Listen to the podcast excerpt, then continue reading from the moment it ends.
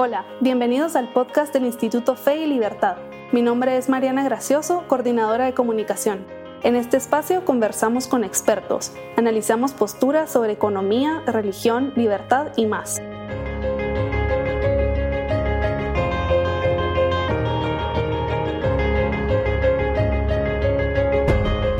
Bienvenidos a un nuevo episodio del podcast Fe y Libertad. Como saben, cada año publicamos dos tomos de la revista académica titulada Fe y Libertad. El primer tomo de este año, Relación Hombre y Naturaleza, saldrá muy pronto. El segundo tomo está en producción y es justamente este del que hablaremos el día de hoy. Para hacerlo nos acompaña Lorena Castellanos, la editora asociada de este próximo número titulado Libertad e Independencia. Ella se ha especializado en las áreas de ciencias sociales, historia, educación, tecnología y edición. Sus grados académicos incluyen una maestría en tecnología aplicada en la educación de la Universidad Carlos III de Madrid, en España, una maestría en ciencias sociales de la Universidad Francisco Marroquín, un posgrado en multiculturalidad, liderazgo ético y gestión educativa de la Universidad de Granada, en España, una licenciatura en historia de la Universidad del Valle de Guatemala, y un profesorado en enseñanza media en lengua y literatura y ciencias sociales de la Universidad Francisco Marroquín. También nos acompaña Maurice Polanco, él es el director académico y de investigación del Instituto Fe y Libertad, en donde además es editor de esta revista académica.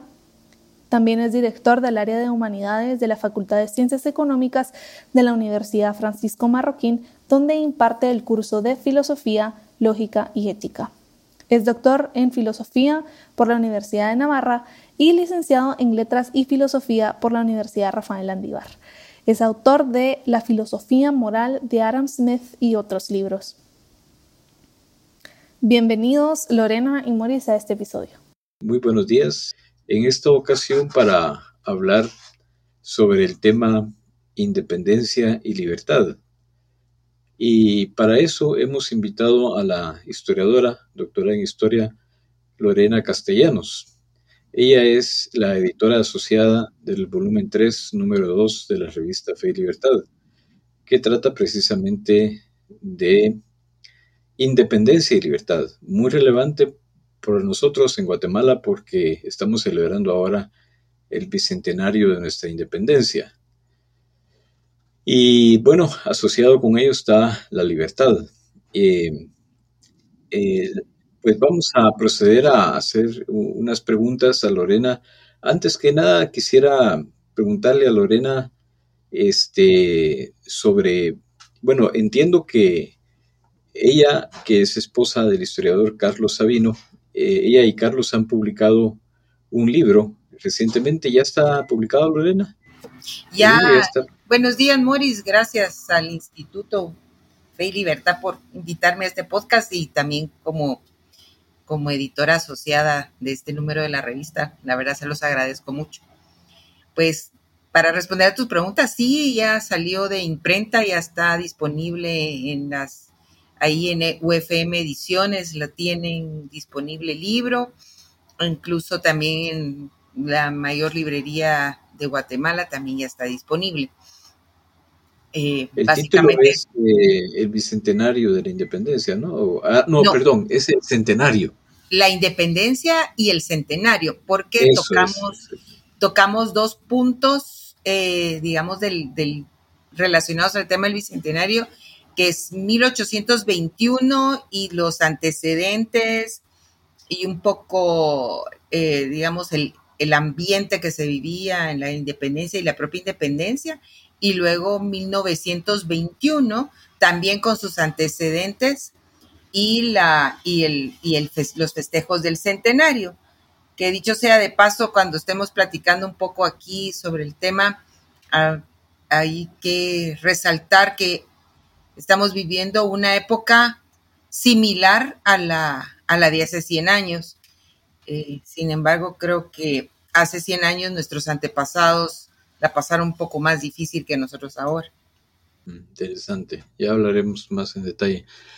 Bueno, entrando al tema, eh, yo estoy conversando con el doctor León Gómez Rivas, que tiene una tesis muy interesante con relación a, las independencias de nuestros países. Y él piensa que, él dice en un libro que vamos a editar dentro de poco también, que el pensamiento de muchos de los próceres de la independencia de nuestros países se nutre no tanto de los autores ingleses y franceses, como tradicionalmente se piensa, sino de autores propios, de una tradición propia, vinculada al pensamiento de los jesuitas del siglo XVII, específicamente a Francisco Suárez.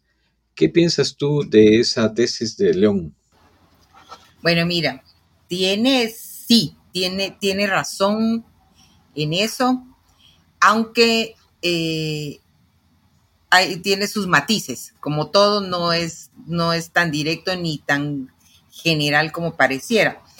Eh, Francisco Suárez, digamos que es el antecedente eh, al contrato social de Rousseau, porque él básicamente plantea la desobediencia civil en contra de las leyes injustas, que el monarca detente el poder no de modo absoluto y arbitrario, sino que es con consentimiento de sus súbditos que viene de Dios. Sin embargo, un poco cuando él habla de, ese, de este tema de cómo se pasa ese poder, él dice que el, el poder sí está en el monarca, pero que al morir el monarca le pasa de nuevo al pueblo.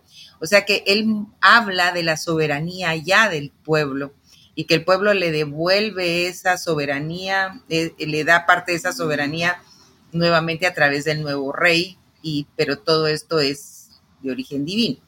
Entonces, si esto lo traspolamos un poco al tema de la, de la independencia, nos vamos a dar cuenta que, que sí, los jesuitas, y de hecho la razón por una de las razones por las cuales los expulsan de España, cuando, cuando los jesuitas decían que la autoridad era dada por Dios, no al rey, sino al pueblo.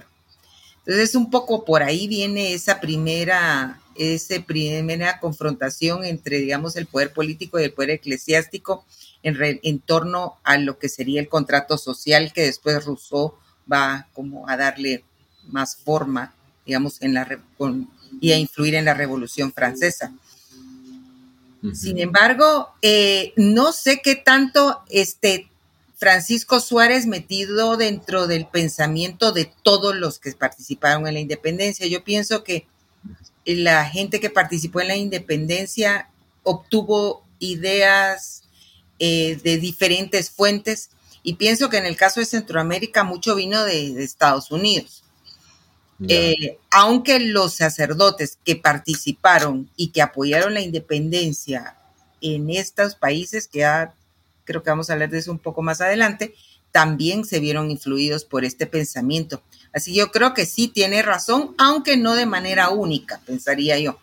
Yo creo que, que sí va a haber influencia de Estados Unidos, de Francia y por supuesto de la tradición escolástica, podríamos decir, de, que viene de ahí.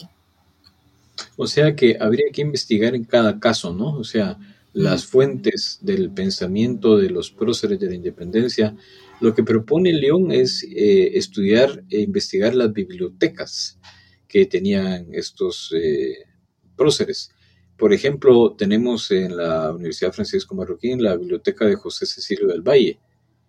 Es muy fácil, bueno, parte de la biblioteca, gran parte, eh, ir ahí y ver eh, qué libros tenía. Yo sé que tenía muchos de Bentham, por ejemplo, eh, pero no lo sé. Eh, de hecho, ya me dio curiosidad por ir a ver. bueno, este, otra pregunta. Se dice que es otro tema, ¿no? Pero bueno, siempre relacionado con la realidad de nuestros países y el bicentenario en este caso. se dice que los funcionarios españoles en nuestras tierras, al recibir las órdenes de la metrópoli, decían se acatan pero no se cumplen, se acatan pero no se cumplen, por considerar que esas leyes no tomaban en cuenta la realidad a la que se pretendían aplicar.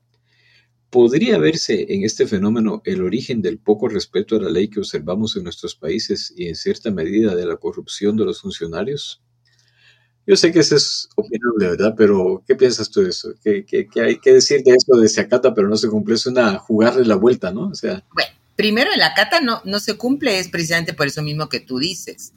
que muchas de las, de las disposiciones, leyes, reglamentos que mandaban de España no se podían aplicar a la realidad local. Mm, sí. Entonces, eh, lo, lo, disponían funcionarios detrás de un escritorio al otro lado del Atlántico que ni idea tenían de cómo estaba este lugar. Entonces ahí había un poco de eso, que tal vez no era por no querer cumplirla, sino que simplemente por la imposibilidad de hacerlo. Incluso muchas veces esas, esos reglamentos y todo contravenían realidades que habían acá y que a la hora de aplicarlas como se, se pedía, hubieran causado más disturbios que mm. beneficios. Ahora, con el tema de la corrupción, mira, los funcionarios cuando venían a América, primero que nada, América no era un, no era considerada como un, digámoslo un poco así coloquialmente, desagüe sino que todo lo contrario, había mucha restricción para los que venían a América, entonces no cualquiera podía venir. Entonces también eran como muy celosos en cuidar el desempeño de los funcionarios, por lo menos funcionó en alguna medida por algún tiempo, como todo a lo largo, con el paso del tiempo se va degenerando, especialmente con los Habsburgo, ya para final del reinado de los Habsburgo, la situación de, de deterioro del poder político allá y acá era evidente.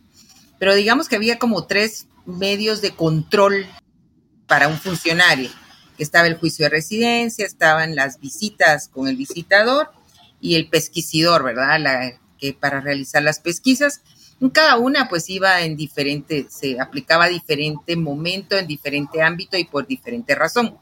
Pero digamos en el juicio de residencia, que era cuando terminaba un, un funcionario su, su proceso de, o, su cargo, entregaba el cargo, el periodo del cargo para el que había sido nombrado, entonces había un, juicio de residencia que podía, si era positivo, pues podía ascender dentro de, un, dentro de los cargos, había una como jerarquía. Ahora, si el resultado de la, del juicio de residencia era negativo las sanciones podían ir desde multas o a la prohibición de por vida adoptar algún cargo. O sea que había, sí había sanciones para contrarrestar esto. Pero yo creo que realmente el tema de la corrupción se, se va a, desarrollar mm, con mayor profundidad cuando empiezan a hacer la venta de los cargos públicos. Sí. Porque hay una cosa, o sea, si yo estoy pagando por un cargo, es como una inversión que tengo que recuperar de alguna manera, ¿no? Si lo vemos un poco desde el punto de vista empresarial. Entonces, yo creo, mi manera muy personal, y pues cualquiera puede estar en desacuerdo conmigo, que, que realmente ese, ahí vamos a tener el, el, el meollo del asunto cuando empiezan la venta de cargos públicos. Y evidentemente esto lo hacen por por falta de dinero, por los malos manejos del, de dinero de la corona, las malas inversiones, estar metidos en guerras, bueno, todo eso. Entonces yo pensaría que por ahí va, va el tema. Sí. ¿Y, esa venta cuándo comenzó? Eso es con, eso es con los Habsburgo. O sea, estamos hablando de qué siglo, finales del siglo XVI, tal vez, más o menos. Eh, sí, ya. ¿Se da ese fenómeno de venta de cargos? Ya empieza, sobre todo en los momentos de mayor crisis de la corona, eh, crisis económica en la corona es cuando eso se va a dar. Recordemos que la corona española entró en quiebra varias veces. Entonces, yo pienso que por ahí es que va a empezar el tema de la corrupción. Además, recordemos que mientras más, mientras más controles se tratan de imponer, más funcionarios agranda el Estado y más cabida hay para que ocurran estas opciones. cosas. Sí, sí, definitivamente. Y ya me, convenciste, sí, sí tienes, está muy, tiene mucho sentido eh, todo lo que dices. Bueno, este, comúnmente se piensa que la Iglesia Católica era contraria a la independencia política de nuestros pueblos, pero sabemos que algunos clérigos fueron partidarios de la misma. ¿Qué papel jugó la Iglesia en la independencia? Como institución o, digamos o fueron unos clérigos los que rebeldes, por decir así? Bueno, mira, aquí habría que ver las varias posturas, porque igual que la primera pregunta que vimos, también hay diferentes posturas. Primero tendríamos que ver cuál es la postura de la Santa Sede. La Santa Sede como tal tiene el problema del Real Patronato firmado con la corona, donde la corona es la que, la que va a, nombrar a todos los, a los, a los eclesiásticos en América, en sus cargos, los cargos eclesiásticos. Eh, y aparte de eso, pues se comprometió desde los reyes católicos al tema de la evangelización y catequización en toda América. Entonces, como tal, hay una vinculación importante entre la Santa Sede y la corona española en sí. Por otro lado, la Santa Sede ya fue testigo de lo que ocurrió en Francia. Va a tener como cierto recelo en que vayan a entrar instituciones como la masonería o los liberales que ellos consideran ateos eh, a estos países que puedan no sé, incidir negativamente en, el, en la propagación de la fe. Mm. Entonces, esa sería una, una parte que habría que ver. Y tal vez Casausi Torres, que era el arzobispo en Guatemala en ese momento, es el ejemplo de esta postura. Porque mm. Casaus en un principio se va a, oponer a la, a la independencia y por ahí dice que algo así como prefiero estar muerto antes que ver a Guatemala separada de España. Por ahí, por ahí estuvo, y esa era su postura alrededor del 15 de septiembre. La independencia fue apoyada en ese momento eh, por el vicario general José María Castilla, que incluso es el que va a dirigir el Tedeum en, más adelante el 21 de septiembre y que es el que va a decir el sermón conforme van pasando los días, digamos, durante esa semana, Casaus al final, el 20 de septiembre, firma la independencia. Porque una mm. cosa es ver el tema de la independencia desde allá, desde, desde Europa, y otra cosa es ver el tema de la independencia desde acá. Y aquí hay muchos, muchos clérigos que apoyaron la independencia viéndolo, digamos, desde, desde el punto de vista local. José Matías Delgado, por ejemplo, es uno de ellos. Eh, vamos a tener otro eh, Florencio Castillo, me parece que era en Costa Rica. Entonces, ellos van a ver la situación desde el punto de vista del, de, los, de los que viven acá. Y claro, aquí ya, ya la situación se ha vuelto insostenible, especialmente por, el, por la captura eh, del rey Fernando VII y la imposición de, de José Bonaparte, las Cortes de Cádiz, esa acefalía de la corona española se siente fuertemente acá. Entonces, como que va, como que es una oleada que los empuja y que no queda como que otro remedio. Y al final la iglesia acaba apoyando el, apoyando el tema de la independencia yo creo, mira, no sé, porque esto no lo he leído en ningún lado, pero yo pensaría que en algún momento también se plantearon ellos el tema de decir, bueno, si no nos subimos a este barco podemos quedar totalmente afuera, ¿verdad? Y que hubiera sido un poco no tener ninguna incidencia. Entonces, yo creo que también la, la iglesia tuvo en ese momento que tomar esa decisión. Interesante, sí. Sí, muy bien, gracias. Eh, otra pregunta. Eh, el recordado sacerdote e historiador Gustavo González Villanueva decía que era un error referirse al periodo de la, dominación española en América como periodo colonial, que en América hispana nunca hubo colonias, sino más bien provincias. Eh, ¿Qué te parece esa observación? ¿Estás de acuerdo? Sí, sí, tiene razón. De, hecho, nosotros éramos las provincias de ultramar. Ellos seleccionaban quién podía venir. Y una de las principales muestras de que eso es así es que en un principio la corona española no aceptó la, esclavitud de los indígenas porque los consideró vasallos del rey, ah, súbditos del rey. Entonces la esclavitud de los indios en principio fue, fue prohibida porque la corona decía, bueno, si se puede esclavizar a los indígenas americanos, cualquier español puede ser esclavizado. Yo creo que ese es el mejor indicio de cómo ellos nos miraban a nosotros. Ah, muy interesante. Además, eh, cuando se formaron las Cortes de Cádiz, todas las provincias de América Hispana fueron representadas, ¿no? Ahí estuvo Larrazábal, Antonio Larrazábal, incluso iba a ser presidente de las Cortes de Cádiz un tiempo, ¿no? Sí, sí, sí, y Larrazábal eh, llevaba, eh, ya que hablamos de ese tema, y eso está en el libro, eh, José María Peinado, funcionario español acá en, en, América, le da a Larrazábal lo que él tenía que ir a, a, como a proponer a las Cortes de Cádiz y es un programa totalmente liberal. Mm. O sea que ahí podemos ver nuevamente, regresando a la, pregunta de los, del, papel de la iglesia, si hubo una, una eh, fue activo el papel que jugó. claro.